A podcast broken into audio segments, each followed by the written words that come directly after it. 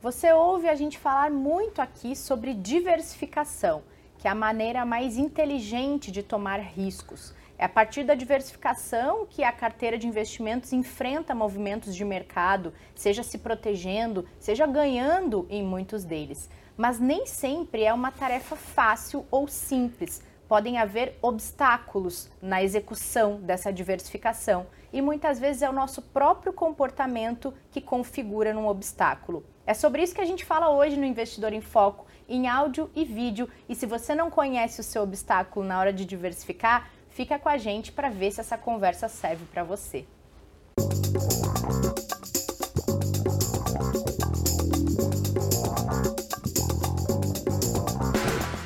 Bem-vindas e bem-vindos a mais um episódio em áudio e vídeo aqui do Investidor em Foco, que vai falar de obstáculos na hora de diversificar os seus investimentos. Será que o seu comportamento está te boicotando?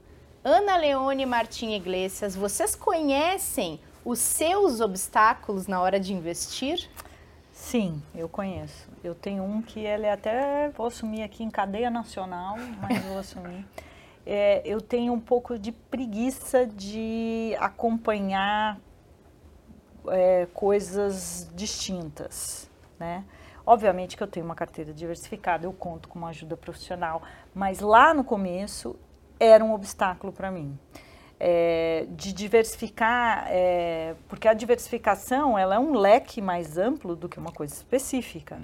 Então requer nível de conhecimento diferente, requer um acompanhamento é, mais né, é, ali cirúrgico.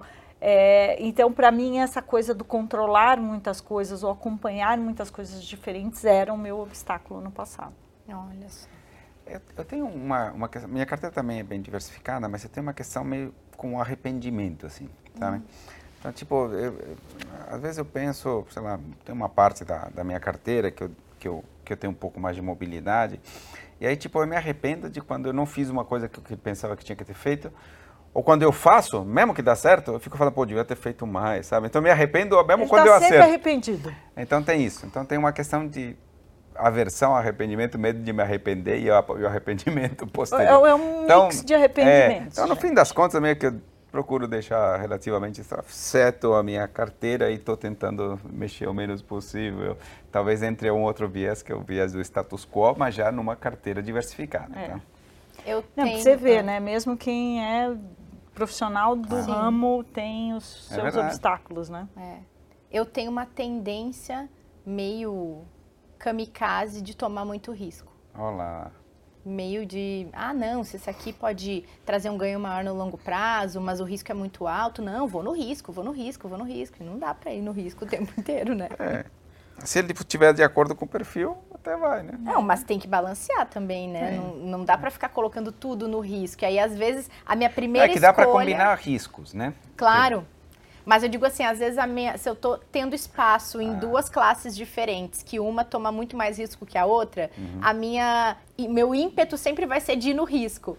Aí tem uma especialista que, que me ajuda, que me atende ali no Ion, e ela sempre fala: vamos, vamos, né, maneirar aí, porque aqui também tem espaço, aqui também é importante, o cenário está assim assado. E às vezes isso já dá gancho para um, um, que é, não é tão comum, mas que é o viés de overconfidence, uhum. que é o excesso de confiança às vezes. Talvez não seja o teu caso, mas tem muita gente, já, já começando do primeiro viés aqui, é. tem muita gente que de fato não diversifica, não por uma tentativa de risco, mas pela crença de que é capaz de acertar os movimentos de mercado. Uhum. Ah, entendi. Não, né? eu não tenho essa pretensão. Tá, perfeito. Mas tem bastante gente que tem isso daí. Então eu disse, puxa vida, para que diversificar se eu sei o que eu faço? Uhum. Né? Puxa vida, na hora em que eu, eu, eu, eu achar ou eu ver que a bolsa está subindo, eu vou para a bolsa. Na hora que eu achar que o dólar vai subir, aí eu vou para o dólar. Esse eu sei gente, o que eu estou fazendo. Não é, tem chá é, comigo. Nossa, é, é uma pretensão, assim, de... Claro, e acho que a questão é, os mercados têm umas componentes imprevisíveis enormes, enormes, né? É, é, tem até alguma previsibilidade de longo prazo, como prêmios de risco, a gente consegue prever até na temperatura com mais facilidade que em janeiro vai estar mais quente do que hoje, mas é difícil dizer a temperatura de amanhã. Uhum. Então a gente tem uma visão de tendências de longo prazo, mas os movimentos de curto prazo são praticamente imprevisíveis, né? porque são muito sujeitos às notícias e, as notícias são aleatórias por natureza. Então, quem tenta fazer esse tipo de movimentação re, geralmente acaba sujeito às notícias e à imprevisibilidade. Então, é muito difícil você é, ver isso. Eu acho que aqui, é, é, acho que vale a pena um trabalho de reflexão individual, se alguém que nos está ouvindo sofre disso ou tem essa característica, de pensar e entender essas componentes. E se tem algum especialista, sei que vários deles vão nos ouvir aqui, que vem, que clientes deles, né, clientes é, do Ion, tem esse viés, acho que é importante tentar argumentar e mostrar de fato essa, essa dificuldade de tentar acertar os movimentos o tempo todo. Claro. E a... Ai, desculpa. Não, pode falar, pode falar. Não, eu ia uh, perguntar se nessa, uh, quando a gente fala de obstáculos para diversificar, pensando no comportamento das pessoas, na personalidade, na tendência de cada um, de cada uma, é, que outros vocês destacariam comportamentos que podem é, virar obstáculos ah. na hora de diversificar a carteira? Porque aqui, é, se me permite, eu acho que tem dois. Esse que eu falei, que é um overconfidence, uhum. que é do lado do, do risco. E tem o outro que tende a ser mais conservador, que é o viagem de familiaridade. Uhum. Né? A gente é, existe uma tendência meio que natural, por conta de conforto, né, de muitas pessoas investirem, que já investiram em algumas coisas, continuarem investindo naquilo por, de forma eterna e evitar... Porque um dia deu certo, é, ali? Há uma é, memória, porque, né, é, da que exato. aquilo deu certo lá, tá, de, de, como é que é, time que está ganhando, tá ganhando, não, não se mexe. mexe. E aí você vê, por exemplo, certamente investimentos em juros no Brasil, e olha que o cenário está mudando, mas tradicionalmente foram muito vitoriosos, né? Então tem muita gente com carteiras extremamente conservadoras que foram bem durante uhum, muito tempo, claro. de fato, né? Que não vem necessidades de mudar, mas eu acho que o momento é propício para essa, essa mudança, né? E acho que o viés de familiaridade, você falou isso em um outro programa, é aquele que, tudo bem, te deixa confortável com algumas coisas, mas você pode estar abrindo mão de oportunidades. Uhum. No final das contas, essa não é uma perda necessariamente financeira que você vê ela materializada, mas é uma, uma perda em relação àquilo que poderia ter sido. E não deixa de ser uma perda, né, uhum. né, muitas vezes. Né? Então, é, o viés de familiaridade, para mim, pode ser combatido quando você é, é, olha através de uma ótica de, de, de arrependimento também, que eu estava uhum. falando. Né? Então, é, sei lá, você talvez tenha a possibilidade de se arrepender de não ter diversificado, de não ter assumido mais risco, de não ter feito um trabalho melhor e ter ficado basicamente naquilo que era o mais básico, né? que é aquilo que era o mais conservador e que era de forma também, é, de certa forma, mais confortável. Né? Acho que tem também uma coisa que é a. Que, que acho que não deixa de ser também um pouco do que eu comentei na abertura há uma percepção de complexidade. Sim, Se a gente está falando total. já de um universo complexo, que é o mundo dos investimentos, e que ele é recheado de siglas, de regras, né, de variáveis que para as pessoas são muito abstratas, é, a diversificação ela é uma sofisticação da forma de investir apesar de ser uma coisa que é muito arroz com feijão na recomendação, quando se fala, olha, a gente precisa ter uma, uma carteira diversificada, ela traz consigo aí um grau de complexidade. E as pessoas evitam essa, essa complexidade pela falta de conhecimento. Então, tudo aquilo que para a gente é muito difícil da gente é, entender, a gente evita. Então, acho que esse é um outro elemento que acaba sendo um obstáculo para que as pessoas diversifiquem. E essa questão do perder o controle. Então, poxa, e, e acho que me veio outro na cabeça aqui, de você fazer essas comparações, talvez seja o, o arrependimento aí. Poxa, a minha renda fixa está indo bem, olha minhas ações caindo. Então, é, também te Tem gera uma... contabilidade mental é. É. Porque te faz comparar com coisas que não são comparáveis, mas como elas estão dentro do mesmo contexto é, e ela é, é, é, pertence a uma mesma pessoa que tem as mesmas expectativas, pode haver uma, uma expectativa cruzada de coisas que são muito diferentes. É, então, acho que isso é, poxa, aqui caramba, está indo tão bem, isso não, por que, que a gente não pôs tudo aqui? É, então, tem essa é, questão é. do controle também, né? De perder o controle e de você fazer essas comparações cruzadas, mas que no fim elas não se comparam. Muito legal isso que você trouxe, de fato, porque é, é, é isso mesmo, né? Tipo, às vezes você monta uma carteira para um investidor que tem alguns ativos de proteção, que eles estão lá mesmo que para proteger mesmo. Uhum. Tipo, se alguma coisa sair do controle, né? Se acontecer alguma coisa que nunca tinha acontecido, e veja que coisas que nunca aconteceram antes acontecem o tempo todo, né? Uhum. Então aquilo ali é, vai te proteger. E às vezes é por causa daquela peça defensiva, daquele investimento mais defensivo, que você toma mais risco em outras classes. Então, tipo, não, vamos tirar isso e colocar lá. Não, se é para tirar isso, eu não colocaria risco desse jeito. Uhum. Provavelmente é por causa disso que eu coloquei risco claro. daquele jeito, né? É, então, tipo, é mais ou menos o cara que quer tirar um zagueiro para colocar um atacante. Tipo, puxa vida. Ou, ou, eventualmente, por algum motivo do jogo, tem que tirar um atacante e colocar um zagueiro e depois ficar reclamando que o cara não fez gol. Mas ele não era para fazer gol. Ele estava né? ali para tomar pra... gol. Exatamente. E às vezes, para dar mais liberdade para os atacantes. Para os outros atacantes ficarem mais confortáveis de irem para o ataque livremente, porque sabem que tem alguém que está segurando quando, quando a bola foi perdida. Né? Então, é, e, e, isso, isso tem nome mesmo, se chama contabilidade mental. A gente às vezes não consegue olhar a carteira, o investimento como um conjunto e quer avaliar as peças individualmente. E fatalmente, fatalmente, a não ser que tudo renda a mesma coisa, mas não, isso, isso não acontece. Fatalmente, algo vai render mais do que outra coisa. Claro. Portanto, sempre, quem sofre dessa questão, sempre vai dizer, por que, que não colocamos naquele que rendia mais? A resposta é muito simples, é porque nós não sabíamos quem ia render mais. Né? É, tem muita incerteza em relação a esse, esse, esse é, o mundo dos investimentos, mesmo que a gente faça projeções dos produtos, ele, ele, ele não é um mundo determinístico, onde eu sei onde as coisas vão render, é probabilístico uma boa carteira de investimentos diversificada aumenta as chances de retorno né, e provavelmente de uma forma exponencial. Né? As chances de ganhar aumentam de uma forma muito grande. É, mas mesmo assim, é, a gente tem que combinar exatamente porque existem padrões que, que, que, que, é que é um, pode, coisas que podem sair fora do padrão. É um todo, né? É um todo. Então, se você tira aquela peça, todo o resto se desequilibra. Exatamente. Mas é muito difícil você é, explicar isso para um, uma pessoa, porque ela vê, né, tudo bem, ela enxerga o todo, mas ela vê as partes. Mas aí eu, eu vou tocar num outro ponto.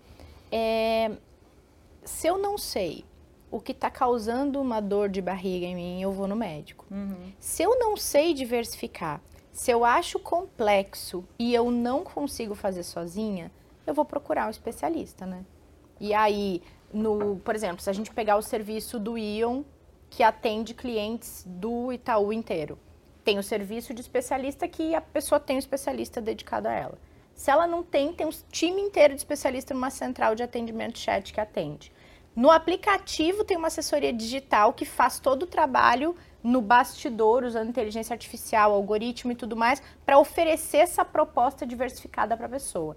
Então, se é o caso da pessoa não entender, você está com dificuldade, é complexo, não está conseguindo fazer de jeito nenhum, o seu médico da dor de barriga é o especialista em é. investimentos, é. né? E essa profissão e esse atendimento, essa assessoria em investimentos nunca foi tão acessível como agora, né?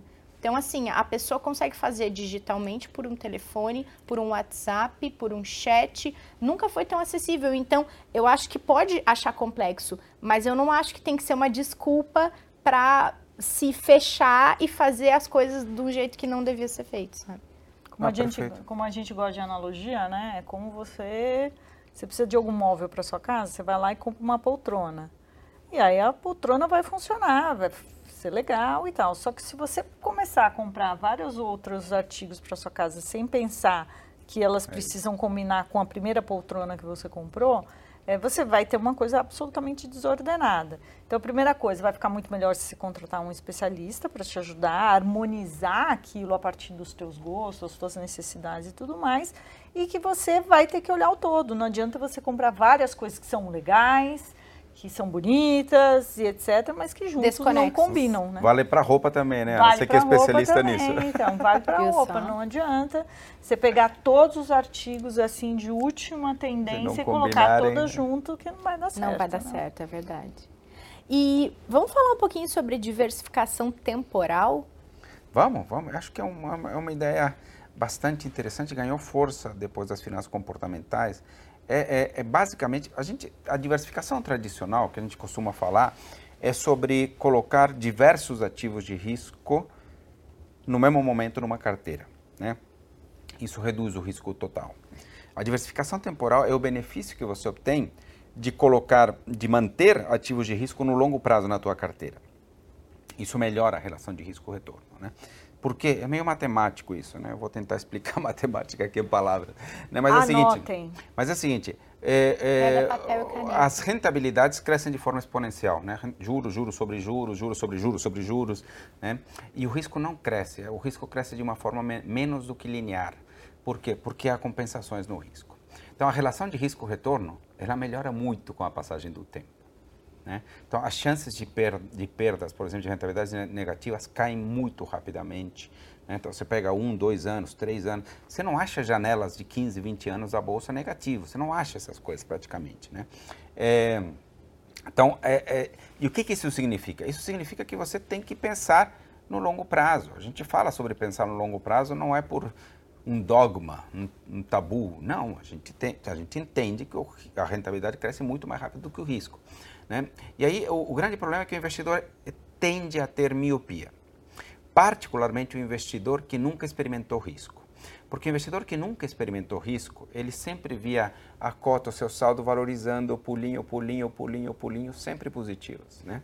Quando você entra no universo onde o 10 não é 1 mais 1 mais 1 mais 1 que dá 10, mas é 2 mais 3 menos 7 mais 5 menos 2, que vai oscilando, essa combinação gera incômodos, né?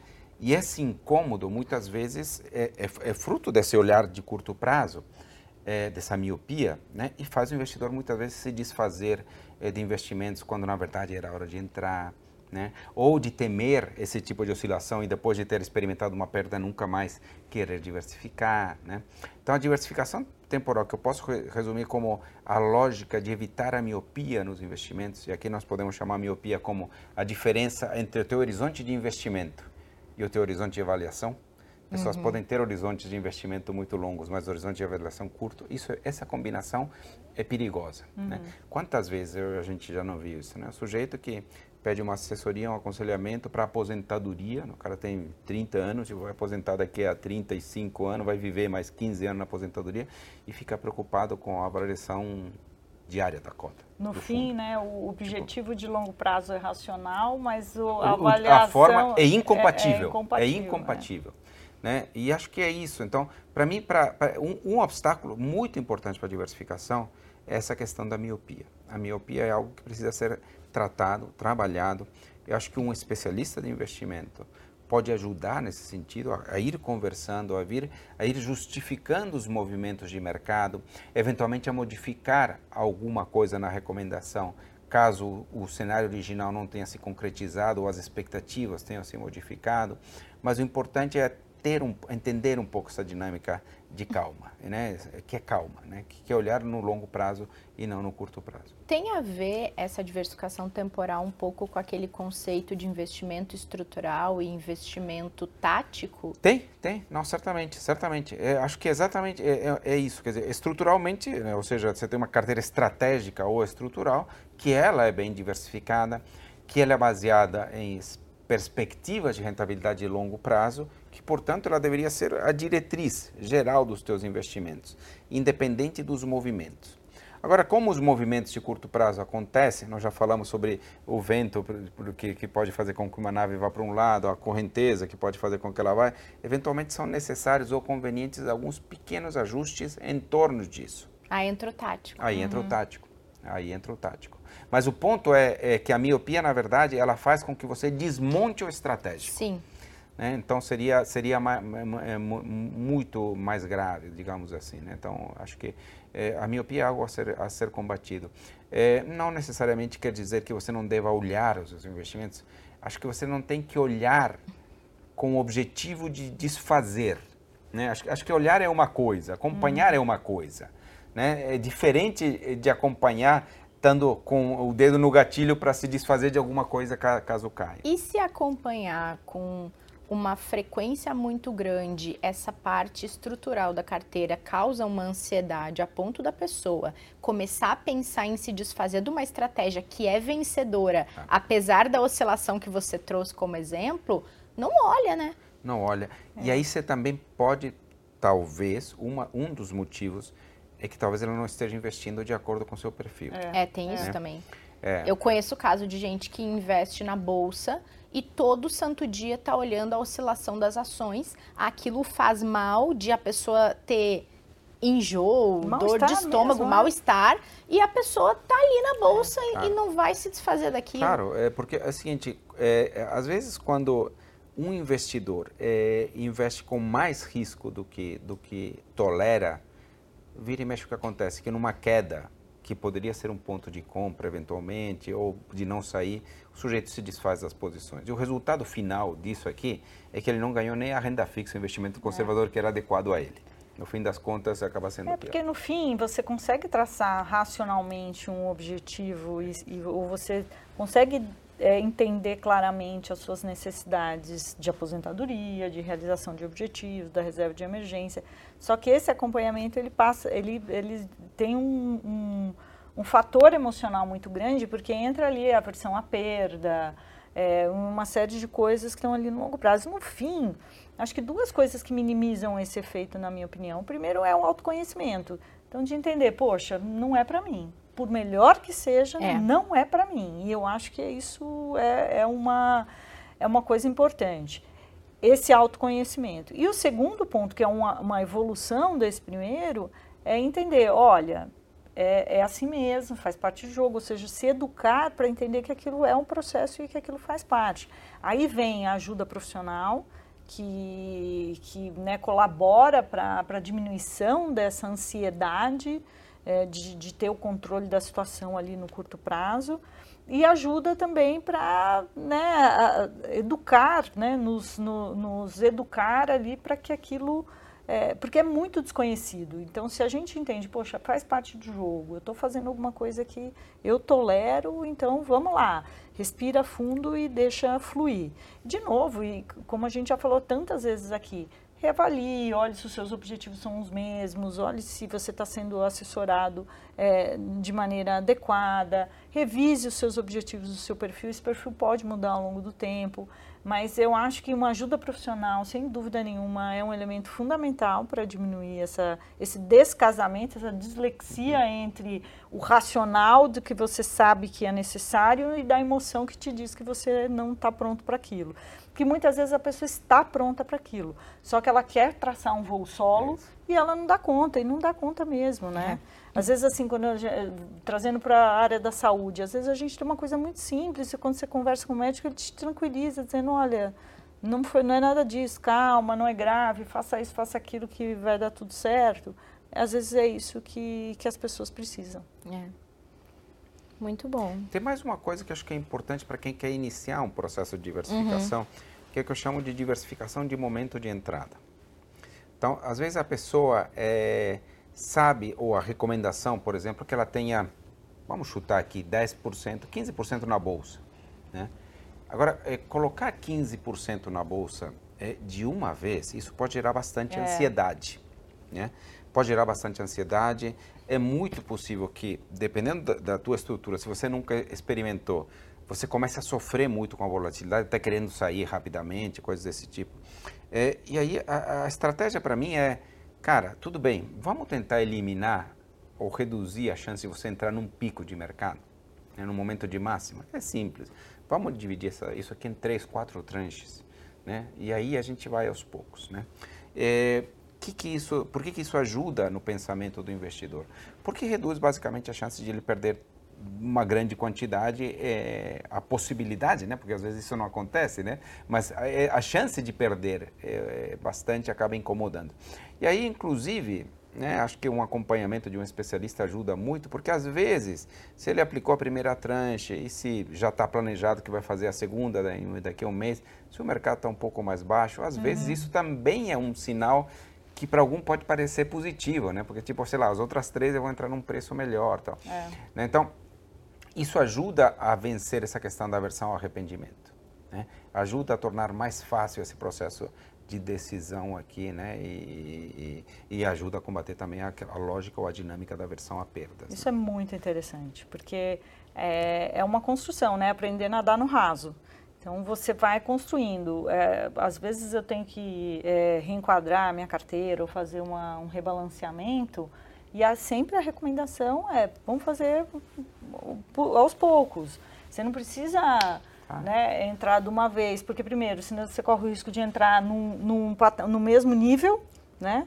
E aquele nível você não sabe onde uhum. ele está. Ah, né? Você, obviamente sabe, você tá. tem referências, mas você não sabe se aquilo é o falam, né, que você só sabe é, se tem o pico depois que passou o vale, Exatamente. né? Porque senão você não consegue analisar isso no gráfico. Então você dilui essa, essa, essa chance de você entrar num mesmo ponto, então você pode entrar em pontos diferentes e que na composição também isso a longo prazo vai te dar um ganho na diversificação. Claro, porque é, exatamente, porque tem, tem algo de humildade nessa estratégia, certamente tem algo de humildade, né?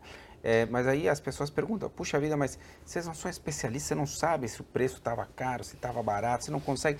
Tem uma frase, eu acho que, se eu não me engano, essa frase é de Keynes, tá? É, Keynes? Não, Keynes. Ah, não! é, gente, ah, a gente precisa gravar os bastidores, porque aí vocês vão ver o que a vida acontece. É, e ela diz assim, é, o mercado pode permanecer irracional por mais tempo que você pode permanecer solvente. Uhum. Então, tipo, porque, às vezes a gente tem indícios de que o mercado está é, barato, portanto é hora de entrar, mas eu não consigo te dizer que essa correção vai acontecer amanhã, ou daqui uma semana, ou daqui um mês. Às vezes, distorções de preços acontecem e demoram um tempo para ser corrigidos, às vezes bastante tempo. Né? Então, também por isso a gente afirma que espalhar as compras é melhor, eventualmente, do que entrar em uma única vez. Não tem ainda a inteligência artificial da bola de cristal. Não isso. inventaram, mas Exato. daqui a pouco vai ter. E aí, e aí, e esse é um ponto importante, tá? Porque outro dia eu estava conversando com alguém que falava que queria usar a inteligência artificial mapeando as notícias né, para detectar os movimentos de mercado. Eu falei, vamos com cuidado, porque se são notícias, talvez uma boa parte já esteja precificada. É, com tá? certeza. Então, tipo, a gente, a gente tem que pensar em expectativas. Mas as gestoras de. Um dia acho que a gente podia conversar sobre notícias aí, fazer é, um programa é, sobre acho isso. uma boa. É. Mas as gestoras já usam, né? A usam, inteligência usam, artificial. Usam e... muito para medir algo de sentimento. É. Né? É, sentimento é, do mercado, né? O mercado tem alguns fenômenos que podem ajudar muito mais no curto prazo. Por exemplo, o mercado tem inércia, se chama momentum. Né? Então, é, sei lá, o, quando o mercado está andando do lado positivo, às vezes atrai fluxos, nem sempre de investidores totalmente qualificados, né? mas às vezes atrai fluxos que no curto prazo pode tender a continuar o movimento é, anterior. Né? Tinha uma máxima na época da, da, da, da, bolsa, antes do crash de 29, que é as ações tendem a ter o, no curto prazo, manter o seu movimento, né? Vamos, deixa eu refazer. No curto prazo, as ações tendem a manter o seu movimento passado, no curto prazo, e no longo prazo, elas tendem a seguir o movimento contrário do movimento passado. Isso, isso, isso hoje é explicado por dois movimentos, é, de é, dois conceitos. Um que é o momentum, que é a inércia, uhum. e outro que é a reversão à média. Né? Que é ativos que se valorizaram muito, podem ser que não se valorizem daqui para frente, porque nós já falamos sobre isso, as árvores não crescem até Exato, o céu. Exato, chegaram uhum. até o seu exatamente, limite. Exatamente. Então, é, é, é importante ter, ter, todas essas coisas em mente. Gente, vou guardar numa caixinha esse episódio. Olha, esse aí é para né, favoritar, hein, gente? Vou, vou deixar é marcado ali no, no, meu aplicativo para ficar ouvindo toda vez que for pensar no movimento de carteira. Maravilha. Não é? Obrigada, gente, de novo. É sempre um prazer ter vocês por aqui. Certamente, um prazer enorme. Muito obrigada. E muito obrigada a vocês que ficaram conosco nesse episódio, nessa aula aqui que a gente teve sobre diversificação e como evitar a gente cair nesses obstáculos e não conseguir ultrapassá-los na hora de diversificar a carteira. Espero que tenha sido útil. A gente volta semana que vem e espera vocês aqui.